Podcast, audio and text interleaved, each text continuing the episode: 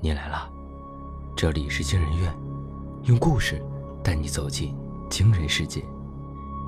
本节目由惊人院布尔声音工坊联合出品，喜马拉雅 FM 独家播出。我是惊人院研究员诗涵，我是惊人院研究员诺尔。今天要讲的故事是：邻居老人惨死，凶手是一件红衬衫。下集，作者唐竹。过了好几天，李大爷仍旧没去兑奖。他在发愁以什么形象装扮自己。以前的新闻里，去领取大奖的一般都不想暴露自己的真实相貌，所以他得准备妥当才安心。吴明也在发愁。此时他站在老板的面前，脑子里闪过无数种念头，因为在他值班期间，确切的说是交接班期间，有一份机密文件被盗。很有可能会造成公司上千万的损失。老板坐在办公椅上，神情严峻地问无名：“近段时间有没有发现什么可疑的人呢？”无名仔细地搜索记忆，想着想着，突然浑身汗毛直竖。那天，无名当时还纳闷儿：以前好好的，怎么忽然就变得冷漠了呢？而且还不坐电梯，走应急通道。现在想来，应该是为了避开监控吧。想清楚了没有？老板一拍桌面，声音也大了许多。没，哎，确实没发现有什么可疑的人呀。吴明一咬牙，还是不忍心把小西供出来。行，那你从现在开始就不用来上班了。我们公司不需要这样形同虚设的保安。老板怒气腾腾，示意让人把吴明轰出去。离开的时候，吴明总算在围观的人群中发现了小溪。虽然只有短短一瞬，小溪就把视线移开了，可吴明还是能从目光中读出一丝愧疚。他突然觉得值了。回家的公车上，吴明甚至有了一种无名英雄的悲壮。然而，这种心情没能维持多久，在他到家时就烟消云散了。当他回到住处门口的时候，发现门上贴着一张纸条，是房东留下的：“房租已逾期五天未交，请尽快交齐。下个月起加租二百，如不续租，尽快告诉我。”他垂头丧气地开门进屋，刀疤早就在屋里了。一见他回来，马上问他：“我靠！”你是不是嫖娼没给钱呢？刚才有个大妈一直砸门，扯着嗓门叫你还钱，那彪悍的气势吓得我屁都不敢放一个。滚犊子！那是我房东。吴明心不在焉的回答道：“哎，不得了了！哎，你嫖房东啊？”刀疤一副喜上眉梢的样子。吴明瞪了他一眼：“你他妈脑子里都装的啥呀？能不能正常点？”我是欠房租没交。哦，哎，没交呢，你赶紧交啊！没钱，今天连工作都没了。啊？怎怎么回事啊？刀疤问道，顺手递了根烟给他，又帮他点上。无名吸了一大口，吐出一团白烟。他把今天的事情跟刀疤讲了一遍，两个人一根接一根的抽着烟。事情讲完了。两人都没有了言语，屋子里只剩烟雾依旧弥漫。那你接下来有什么打算呢？天渐渐黑下来的时候，刀疤突然问了这么一句：“不知道，没什么打算。可能以后也没办法给你借宿了，没有工作，这里我租不下去的。”又是一阵不长不短的沉默。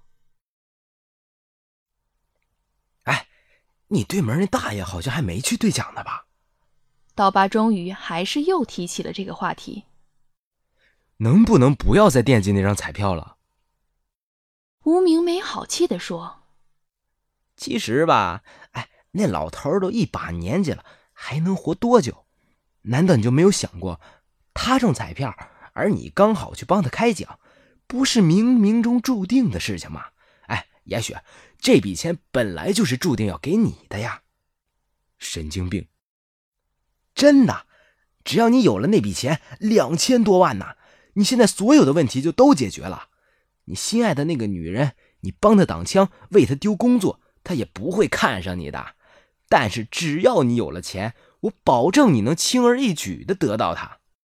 别再说了，大爷是这世上对我最好的人，我绝不能那样干。哎，我又没叫你独霸那些钱。你只要能把它偷过来，哎，就对了讲，以后你还能更好的孝敬他呢，不是吗？老头岁数那么大了，那些钱在他手上那就是浪费呀。刀疤越说越起劲儿，脸上竟有了异样的兴奋。无名低头沉默着，他又点着了一根烟，大口大口的抽了起来。刀疤走上前去，双手搭在他的肩，吼道。哎你趁他现在还没有去兑奖，要是等他换成奖金存进银行里，那事情可就不好办了呀。在刀疤咒语一般的怂恿中，无名的脑子里闪过各种画面。他想象着他有钱之后和小西一起相依相守的幸福，想象着以前那些看不起他的人对他点头哈腰的样子，还有那个跟他一起做保安的家伙，他一定要好好教训他。想着想着。他觉得自己可以给李大爷养老，像孝敬父母一样孝敬李大爷，给李大爷最好的物质、最周到的服饰。夜更深了，无名和刀疤一起出了门，来到楼下。计划已经正式开始了。这个时间点儿，李大爷绝对是睡了的。从正门进入难度比较大，所以无名和刀疤来到一楼，大爷住二楼。他们决定从外墙爬上去，翻窗而进。两个人这个时候都用布蒙着半边脸，只露出眼睛。刀疤先顺着排水管道爬上去，无名紧随其后。不一会儿，两人都从李大爷厨房的窗户进入到屋里。屋内没有亮灯，只有窗外路灯漏进来的一丝光亮，勉强能看清家私的轮廓。李大爷的卧室里传来一阵阵鼾声，看来睡得正熟。按照开奖当天无名所看到的情况，彩票应该被放在那本笔记本里，而笔记本应该还放在李大爷卧室书桌的抽屉里。两个人蹑手蹑脚地朝房间里走去，来到书桌前，无名伸手拉开抽屉，他的动作很轻很慢，巴不得这举动能不产生任何声音。好不容易，抽屉终于打开了。无名赶紧伸手进去摸索，紧接着便小心翼翼地把那本子从抽屉里拿了出来。在两个人灼热的目光中，无名轻轻地掰开了那个小扣子，然后快速地翻动了所有页面。片刻，他的动作停了下来，那张彩票赫然出现在他们的面前。谁？一个低沉沙哑的声音从身后传来，听得无名顿时头皮一炸。方才兴奋过了头，竟然没察觉到床上那鼾声早就神不知鬼不觉的停了。哪个小畜生敢来偷我的东西？李大爷说着就要下床了。跑！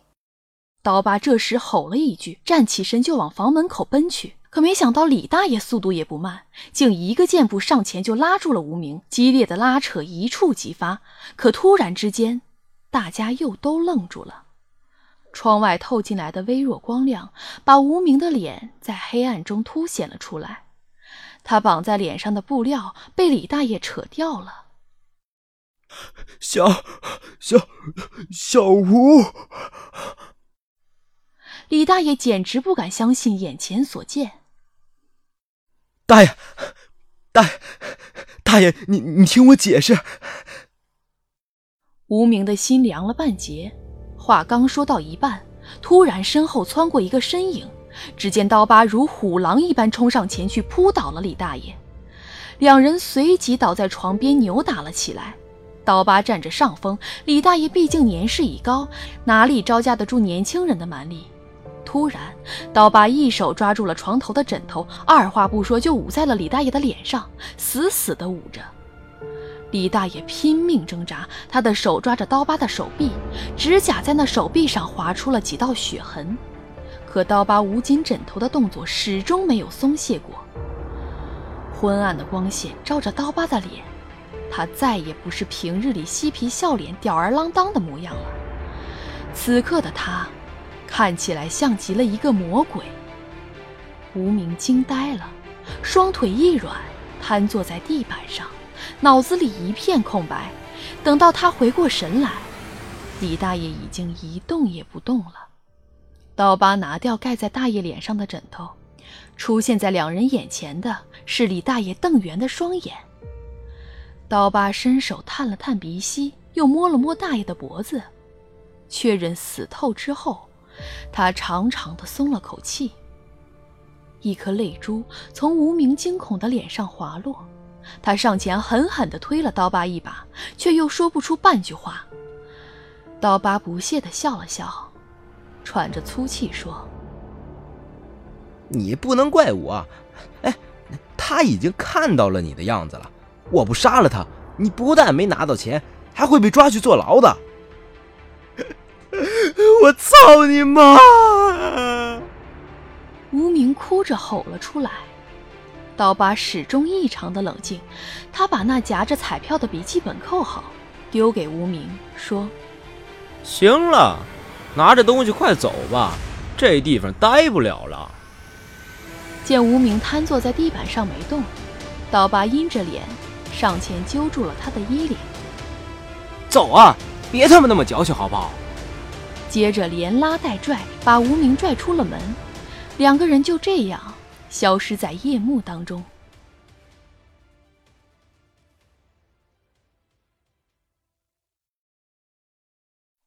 闹了这么大动静，两人都特别渴。路过一家二十四小时便利店的时候，进去买了几瓶啤酒。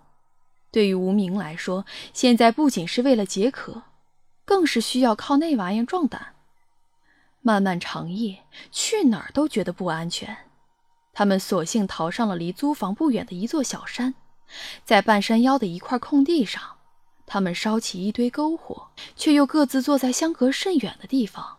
彼此没有了言语，刀疤在离火堆稍远一些的地方一口一口地喝着酒，无名则挨着火堆。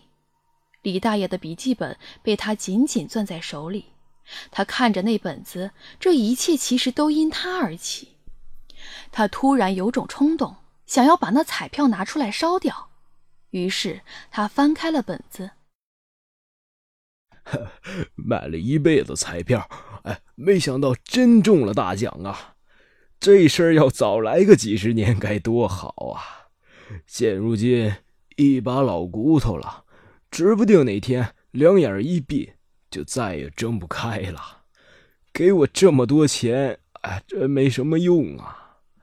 以后我真的死了，留下这么大笔钱，要怎么办好呢？看来呀。这辈子没给老李家留个后，也确实不对呀。有钱都没人给。啊，过两天去敬老院，看看几个老战友，给他们分点然后再换一套大的房子，叫那吴小子跟我一块住，钱也给他管。那吴大头的孙子，不就是我的孙子吗？等我走了，这些都给他。无名没有勇气再继续读下去了，此刻他恨不得就地挖个坑把自己埋进去。可即便是到了黄泉路上，他也没有脸再面对李大爷。不远处，刀疤正若无其事的又打开一瓶酒，无名用眼角瞟了他一眼。如果不是这个魔鬼一直诱导教唆，这一切也不会发展到现在这个地步。想到这里，无名心中的怒火骤然熊熊燃烧了起来。他抹了一把脸上的泪水，拿起一瓶酒，猛地灌了一口。悲伤的神色被冷峻代替。他把那酒瓶拿在手上，站起身来，一步步向刀疤走去。刀疤没有提防，被无名直接一瓶子当头敲碎。紧接着，无名伸手死死掐住了他的脖子。可最为奇怪的是，此时此刻，刀疤竟也没有要反抗的意思。